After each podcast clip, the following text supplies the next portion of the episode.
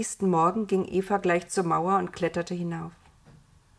Das Namenlose lag schon da und wärmte sich in der Morgensonne. Wie kommen wir an die Frucht, Namenloses? fragte Eva. Psst, ne Svea, wisperte das Namenlose. Is Mais, ihr esst. Wann? fragte Eva und wagte es nun nicht mehr, dem Namenlosen in die gelben Augen zu schauen. Gleich schnell jetzt, zischte das Namenlose und war verschwunden. Atemlos lief Eva zu Adam. Komm, sagte sie nur, es ist soweit. Jetzt schon? Adam schien entsetzt. Wir wollen noch Abschied nehmen vom Paradies. Lass uns einen Rundgang machen und allen Adieu sagen. Eva schüttelte energisch den Kopf. Wozu das, Adam? Erst essen wir, dann haben wir immer noch Zeit, Abschied zu nehmen. Wir wollen doch los, wir wollen doch hier raus. Aber schön ist es auch, Eva. Adam, das habe ich doch nie bezweifelt. Ganz bestimmt gibt es keinen schöneren Ort als dieses Paradies, aber wir, aber wir wollten doch ein neues Paradies schaffen, wir selbst, ganz allein. Und sie drehte Adam den Rücken zu und lief los, direkt auf die Mitte des Paradieses zu, unter den riesigen Baum, der seine Zweige ausbreitete wie ein Dach, zu dem Baum, der den Himmel zu verdunkeln schien und niemand wusste, wie hoch seine Äste hinaufragten in den Himmel. Dort ließ sie sich nieder. Sie wartete. Nichts geschah. Noch nie war sie so lange von Adam getrennt gewesen. Vermutlich lief Adam durch das Paradies und verabschiedete sich von jedem Tier, dem er einen Namen gegeben hatte. Das waren viele. Als die Mittagshitze am größten war, schlief Eva ein. Sie wachte auf von einem unbekannten Geruch, der ihr in die Nase stieg. Was war das? Eine Frucht, die in allen Farben schillerte, eine Frucht, die sie noch nie gesehen hatte. Sie lag vor ihrer Nase im Gras. Das Namenlose schlängelte weg und wisperte dabei Iss, jetzt, pss, pss. Weg war's, das Namenlose. Wo war Adam? Sie legte die Hände an den Mund und rief laut seinen Namen. Adam! Adam! Wo bist du, Adam? Keine Antwort. Adam! Alles still. Sie konnte die Frucht doch nicht ohne ihn kosten. Das war zu riskant. Was, wenn das Namenlose doch gelogen hatte und sie gleich sterben würde? Eva rannte los in panischer Angst, Adam nicht zu finden. Endlich sah sie ihn. Er spielte mit den Wölfen. Eva prustete erleichtert, stellte sich in die Nähe und winkte Adam. Er sollte jetzt endlich kommen. Sie hatte schließlich die Frucht schon in der Hand und durch das halbe Paradies getragen. Da entdeckte Adam seine Eva. Er gab den Wölfen noch einen Stups und kam ihr entgegen. Verschwitzt sah er aus und fröhlich. Ich habe sie, sagte Eva. Aus Adams Gesicht wich die Fröhlichkeit, der wurde plötzlich blass. Was machen wir nun? Lass uns zum Apfelbaum gehen, da kann ich am besten nachdenken. Sie liefen durch das schnatternde, flirrende Paradies. Die Sonne brach durch die Zweige der Bäume und ließ alle Farben funkeln, als sollten die beiden noch einmal sehen, wie schön alles war. Unter dem Apfelbaum ließen sie sich nieder.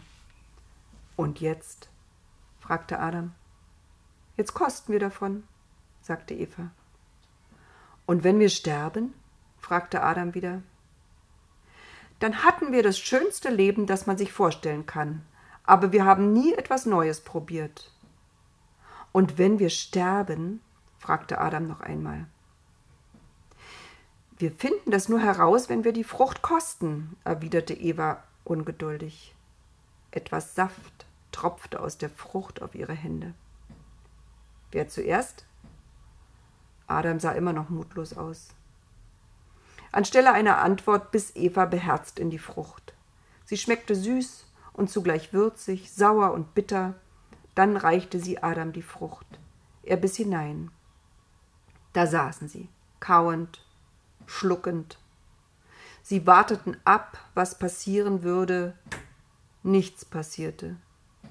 Sie bekamen keine Bauchschmerzen, es wurde ihnen nicht schwindlig, sie blieben einfach sitzen. Aber der Glanz des Paradieses schien ein wenig nachzulassen. Nicht, weil die Sonne nicht mehr so hell schien, nicht, weil sich irgendetwas verändert hatte, aber in ihnen hatte sich etwas verändert. Sie waren nicht mehr ganz Auge, ganz Ohr, ganz Nase. Sie hatten anderes zu tun. Die Ideen, von denen sie zuvor nur geträumt hatten, nahmen Gestalt an. Sie dachten beide nach. Sie erzählten sich gegenseitig, was sie dachten. Sie gingen zum Bach und malten in die Matschepampe, was sie sich ausgedacht hatten. Ein Haus mit Wänden und Dach gegen Regen, Wind und Kälte. Kleider, die sie schützen würden, wenn ihnen kalt war. Eva pflückte schnell ein paar Blätter vom Feigenbaum, heftete sie mit Stöckchen aneinander und zeigte damit Adam, wie sie sich Kleidung vorstellen würde, wenn sie erst andere, bessere Stoffe dafür hätte. Sie sahen sich gegenseitig an, drehten sich, staunten und lachten über die ersten Erfindungen, wie sie das nannten. Sie erfanden gleich noch mehr Gegenstände, das war neu, Gegenstände, mit denen sie Kürbisse und Mohrrüben in mundgerechte Stücke teilen konnten, andere Gegenstände, auf die sie etwas legen konnten und damit an einen anderen Ort bringen, ohne sich damit abschleppen zu müssen. Über ihre Erfindungen vergaßen sie das Paradies um sich herum. Sie bemerkten nicht, dass die Sonne am Untergehen war. Sie dachten nicht mehr daran, dass nun die Stunde herankam, in der sie mit Gott durch das Paradies spazierten, jeden Abend, seitdem es das Paradies gab. Zu spät hörten sie die Schritte Gottes, zu spät seine Rufe. Adam, wo bist du? Sie erschraken und sahen sich an. Was würde Gott dazu sagen? Er würde merken, dass etwas anders war als sonst. Zum ersten Mal hatten sie Angst, Gott zu treffen. Wo seid ihr, Menschen? rief Gott noch einmal. Da rief Adam. Gott, wir sind beschäftigt. Wir erfinden gerade Kleider, denn wir sind ja nackt. Da stand Gott schon neben ihnen. Wer hat dir gesagt, dass du nackt bist, Adam? fragte Gott und musterte die beiden. Ihr habt die Frucht von dem verbotenen Baum gegessen, sagte er traurig. Ja, gab Adam zu. Weißt du, Eva hat sie gefunden und mir gebracht. Das Namenlose hat mir gesagt, dass wir nicht davon sterben werden, jedenfalls nicht gleich, fügte Eva etwas kleinlaut hinzu. Sie sahen zu Boden. Das Namenlose, Hätte ich es nur nie geschaffen, murmelte Gott.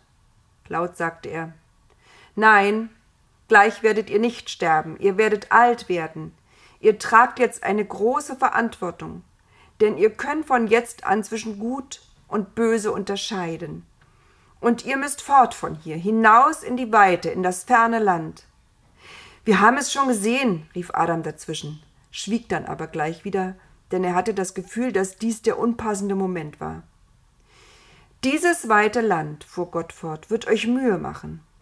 Es wird nicht so sein wie im Paradies, dass alles von allein wächst und ihr die Früchte nur abpflücken müsst und sie euch in den Mund stecken.